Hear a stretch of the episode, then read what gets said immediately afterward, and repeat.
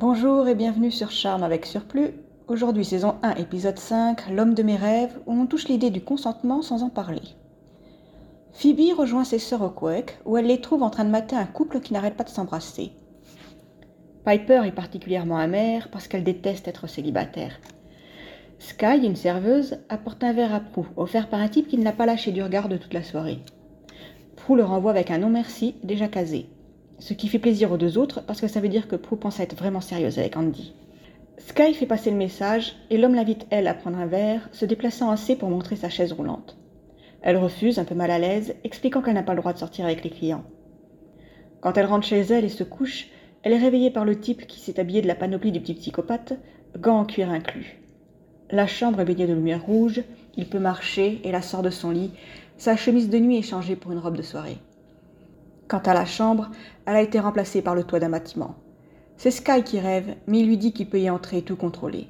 Il danse et il l'amène près du bord, parce qu'il veut lui faire payer le refus qu'elle lui a donné. Quand il lui dit qu'en mourant dans son rêve, elle mourra pour de vrai, et qu'elle voit à quelle hauteur ils sont, elle essaye de se défendre, mais elle ne peut pas bouger. Il la contrôle entièrement, sachant ce qu'elle va dire en avance parce qu'il a accès à ses pensées, et il s'amuse de sa peur avant de la jeter du toit. Et pendant qu'elle tombe en hurlant, il rit. Au matin, c'est Andy et Daryl qui sont chargés de l'affaire. Sky morte dans son lit, les os brisés comme quelqu'un qui a chuté d'un immeuble de 20 étages. Au manor Halliwell, Piper abandonne sa séance de sport. Si après deux semaines à suivre les exercices donnés par la femme de la vidéo qu'elle a achetée, elle ne voit aucune différence, c'est que ça ne va pas arriver.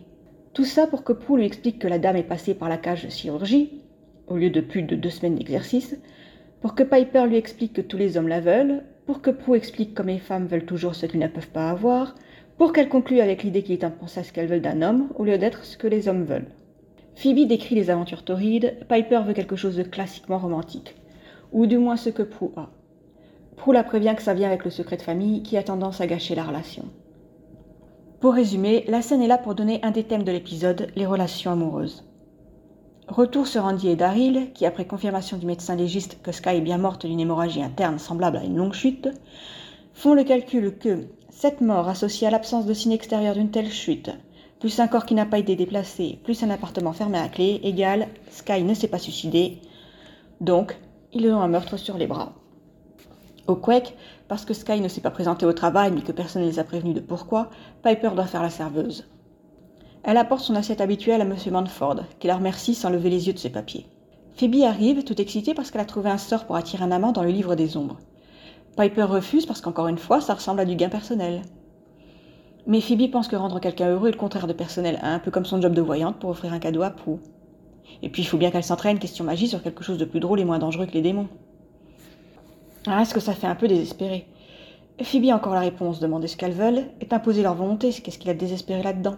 Et puis le sort peut être annulé à tout moment, alors... Alors elle profite de l'absence de Prue qui devait sortir avec Andy pour préparer les ingrédients du sort. Mais vu l'affaire Sky, il a dû annuler et Piper et Phoebe doivent avouer. Déjà un peu furieuse de les voir faire un sort, elle n'est pas rassurée par la première phrase de Piper qui se charge de leur défense. Cette phrase, c'est que Phoebe avait offert un argument logique et sensé. La réponse immédiate de Prue est de dire que ça ne fait que l'inquiéter et Phoebe est sincèrement blessée par cette pique. Sans dire à quoi sert le sort, Piper continue en ressortant l'annulation à tout moment, le besoin de s'entraîner, que le sort doit être dans le livre pour une bonne raison, et puis elle veut juste quelqu'un de spécial dans sa vie. Elle vient de passer à côté de Marc, pas étonnant qu'elle ne veuille pas perdre plus de temps. Phoebe traduit, et bien que Prue pense que se servir de la magie pour trouver l'amour est une stupide idée, elle les laisse faire quand même. Elle prépare tout dans le grenier, qui est installé dans un fauteuil près d'elle. Elles ont écrit quel genre d'homme elles veulent sur un morceau de papier, et Phoebe prend celui de Piper pour le lire à voix haute. Un homme célibataire, bien pensé de le préciser, intelligent, avec un travail, qui aime faire la grasse mat le dimanche, se promener à vélo au coucher du soleil et parler toute la nuit au coin du feu. Un homme aussi romantique que Piper. Rit, mais Piper assume et prend sa liste à elle. Un homme dans le genre sexy silencieux qui conduit Harley à 3 heures du mat, qui aime les bougies parfumées, les huiles de massage, les draps italiens, l'hédonisme, quoi. Phoebe reprend son papier et continue dans une voix de bande-annonce, assumant ses choix tout autant que Piper. Son homme respire la luxure et le danger. Il ne peut pas être présenté à la famille, les amis ne l'accepteraient pas. Elle ne peut pas garder ses distances. Hum, à qui ça me fait penser? Ah, et aussi il recycle. Je sais pas si coller est écolo. Il est temps de réciter la formule qui fait lever la fumée et le vent jusqu'à ce que tout redevienne normal. Elle se demande si ça a marché et quand elles entendent le téléphone qui sonne, elles courent en bas avec espoir. Mais c'est pour Prou et c'est le meurtrier. Il l'invite encore à sortir et elle répète qu'elle n'est pas libre. Et quand elle veut savoir comment il a eu son numéro, il raccroche. Ça lui aurait été facile d'avoir le nom de Prou à partir des souvenirs de Sky. Prou dit à ses sœurs qu'il a appelé, mais ne laisse pas le malaise l'ennuyer plus que ça. Elle compte se détendre avec un bon bain, et Phoebe choisit de partir tout de suite au Quake histoire de voir s'il serait lancé. Mais dans la baignoire, Prou s'endort et l'homme s'incruste dans son rêve. Il ne perd pas de temps à lui dire qu'il sait ce qu'elle pense, ce qu'elle va dire, et qu'elle peut toujours crier, personne ne l'entendra. Parce que Prou ne lâche pas le contrôle comme ça, elle l'interroge pour savoir comment il peut tout connaître. Parce que ce type ne manque pas d'ego, il lui dit facilement qu'il est dans son inconscient et change le décor pour que la baignoire se retrouve sur le toit de l'immeuble. Elle se répète qu'il n'est pas réel et qu'il n'existe pas et il s'en amuse, remontrant son invasion de l'esprit de Prou en sachant que c'est ce que sa mère lui disait de dire si elle voyait des monstres pendant la nuit. Il prend une éponge qu'il pose sur son dos, la laisse réaliser qu'elle ne peut pas bouger tant qu'il ne le décide pas, la griffe avec l'éponge et lui plonge la tête sous l'eau.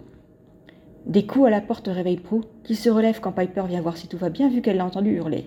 Elle lui dit qu'elle a juste fait un mauvais rêve et que Piper peut aller se recoucher, mais quand Prou sort du bain, son dos lui fait mal et le miroir lui montre les griffures faites par l'éponge. Mais quand elle en parle à Piper au Martin, les marques ont disparu et vu les soixantaines d'heures passées au bureau cette semaine, heure qu'elle va grandir à samedi, Piper pense que ce n'était qu'un cauchemar. Sauf que la méthode anti-cauchemar de Patty a toujours marché, mais pas sur ce type qui savait des détails sur elle, et elle sait que les marques étaient réelles. Donc, il l'était aussi. Et puis quand Prou décide, ben, Prou a raison. Entre alors dans la cuisine un type torse nu qui se sert dans le frigo et vide la bouteille de lait en en renversant sur lui. Prou lui demande qui il est, mais sa présence ne dérange pas Piper. Phoebe accourt avec le t-shirt manquant de Hans. Il jette la bouteille dans la poubelle de recyclage et lui donne rendez-vous pour le déjeuner avant de partir. Phoebe rassure ses sœurs qu'ils ont pensé aux capotes et voilà encore une différence dans le doublage. Là où la Piper française dit Vénard, la Piper américaine dit Burke. De son côté, Andy a cherché et trouvé trois autres femmes mortes exactement comme Sky. Leur meurtrier devient un serial killer.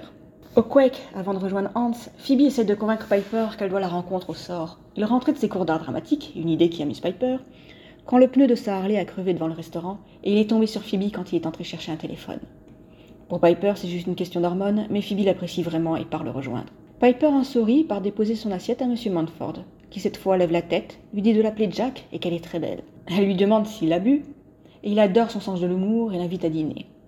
Piper lui demande une seconde et court presque vers le téléphone pour demander conseil à sa grande sœur.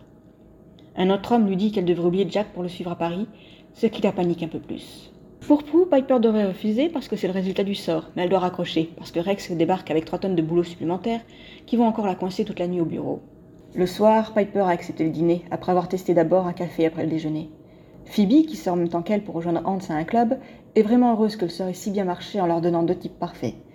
Piper fait celle qui est d'accord jusqu'à ce que Phoebe ait passé la porte. Là, elle est beaucoup moins heureuse. Retour sur Andy et Daryl. Leur seule piste est le petit ami de la première victime, Whitaker Berman, qu'il retrouve dans le labo, il étudie le sommeil. Julie, la victime, y travaille avec lui.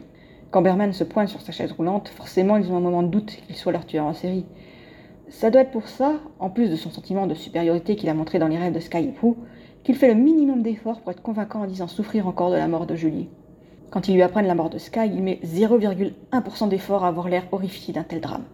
Ça vaut le coup de l'écouter en VO pour vraiment apprécier le mauvais numéro d'acteur de Berman. En plus, il a un alibi qu'il dormait au labo pour ses recherches. Mais si Daryl prend la peine de demander s'il y a des témoins, il n'a pas besoin de leur parler et fait signe à Andy qu'ils peuvent partir en leur remerciant de son temps.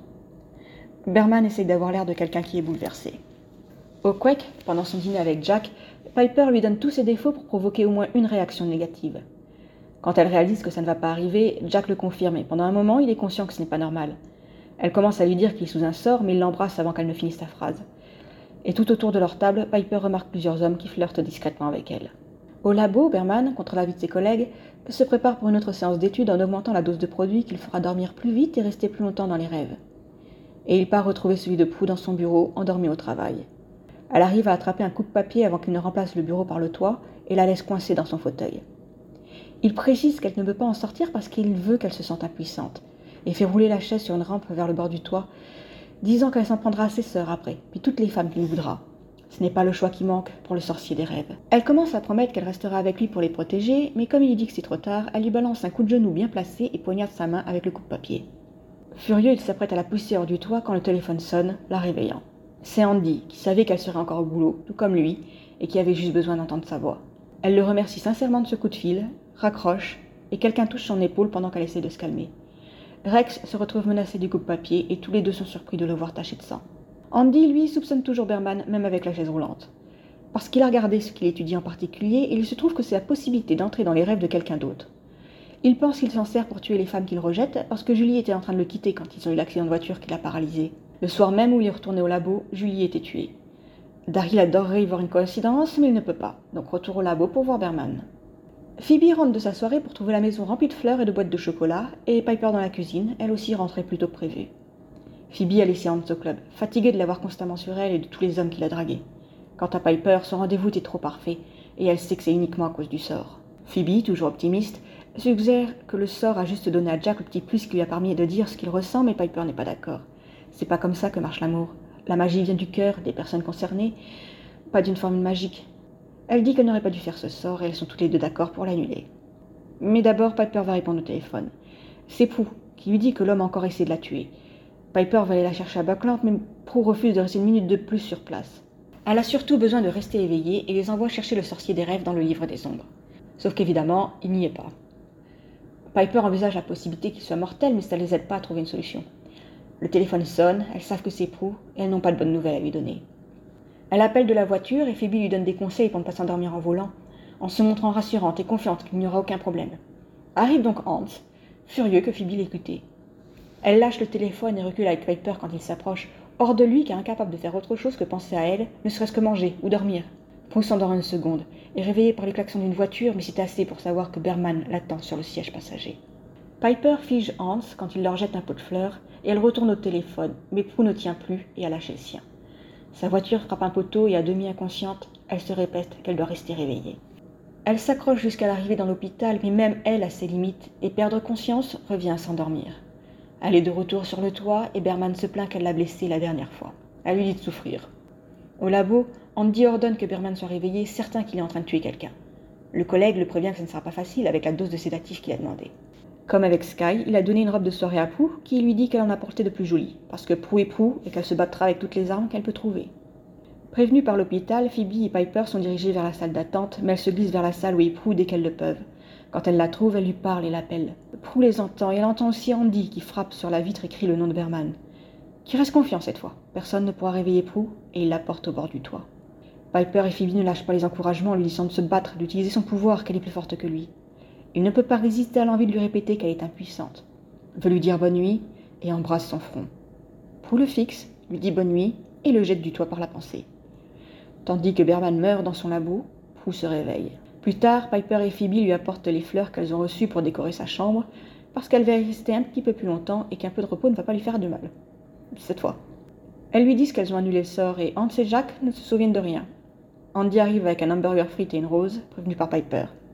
Elle les laisse seules, mais pas trop, restant un peu à les espionner avant de vraiment repartir, amusée. Pour parler de cet épisode, commençons par ce sort. Phoebe et Piper n'ont pas de tort. S'il est dans le livre, il doit y avoir une bonne raison. Et vu les conséquences, soit ça a été laissé par une Warren qui flirtait avec la magie noire, soit l'idée d'aider une personne qui n'est pas la sorcière qui le récite. Surtout que c'est pour attirer un amant, pas l'amour. C'est pourquoi tous les hommes sont intéressés, même s'ils ne correspondent pas à la liste des qualités recherchées. Et c'est après tout ce que voulait Phoebe du moins en apparence, parce qu'une fois Hans se montrant intéressant, elle commençait déjà à avoir des sentiments pour lui. Donc l'une comme l'autre sont parties de travers avec ce sort, qui n'est pas arrivé là où elle le voulait. Le résultat final est soit les conséquences d'une demande considérée comme gain personnel, soit une leçon. Ou alors c'était le résultat prévu, et je reviens sur l'idée que la sorcière qui a noté ce sort ne l'a pas fait avec moralité du côté du bien. Parce que comme Berman, ce sort contrôle une autre personne pour la forcer dans une relation. Jack est conscient qu'il n'est pas lui-même, c'était le premier indice que le sort devait être annulé dès que possible. Phoebe voulait un bad boy, et peut-être que Hans avait déjà un fond violent. Mais la perte de contrôle de ses pensées et de son libre arbitre, ce n'était pas naturel. Le sort les a transformés en esclaves, dévoués aux sœurs contre leur volonté, assez conscients pour le réaliser, mais incapables de s'en libérer. Ce que Berman fait à ses victimes.